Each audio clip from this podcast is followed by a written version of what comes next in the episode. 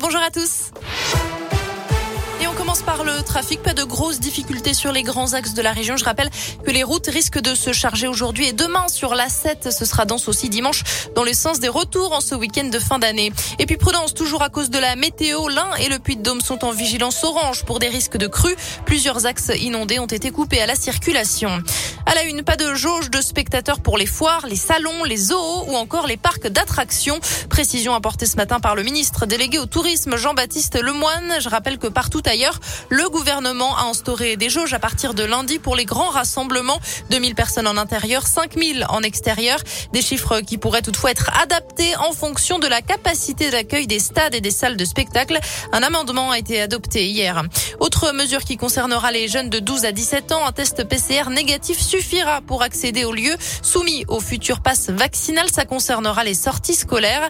Le projet de loi sur la transformation du pass sanitaire en pass vaccinal doit être débattu à l'Assemblée puis au Sénat la semaine prochaine. Si le texte est voté, il pourra s'appliquer dès le 15 janvier. Alors que la France bat un nouveau record de nombre de contaminations au Covid avec plus de 200 000 cas positifs recensés en 24 heures, Elisabeth Borne durcit le ton sur le télétravail. 1000 euros d'amende par salarié pour les entreprises récalcitrantes je rappelle qu'à partir de lundi, les entreprises qui le peuvent devront mettre en place au moins trois jours de télétravail par semaine. Dans ce contexte, les préfets sont incités à prendre des mesures pour le soir du 31 décembre. Demain, ça concerne la vente et la consommation d'alcool, notamment sur la voie publique, interdite à partir de midi aujourd'hui dans l'Ain, à partir de demain midi dans le Puy-de-Dôme. Puy-de-Dôme qui interdit également les rassemblements de plus de 50 personnes dans les rues. Les fermetures anticipées de bars et d'établissements recevant du public ont été actées également. Plus d'infos sur radioscoop.com.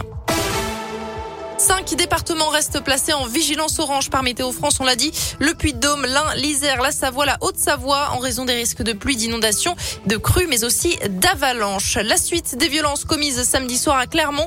Deux jeunes ont été agressés. Le premier a reçu un coup de crosse sur la tête. Le second, une balle dans le bras. D'après la montagne, l'une des victimes est en fait poursuivie pour trafic de stupéfiants. Selon le parquet, ces deux jeunes de 18 ans seraient venus de Narbonne pour livrer plus de 4 kilos de cannabis à des clients clermontois.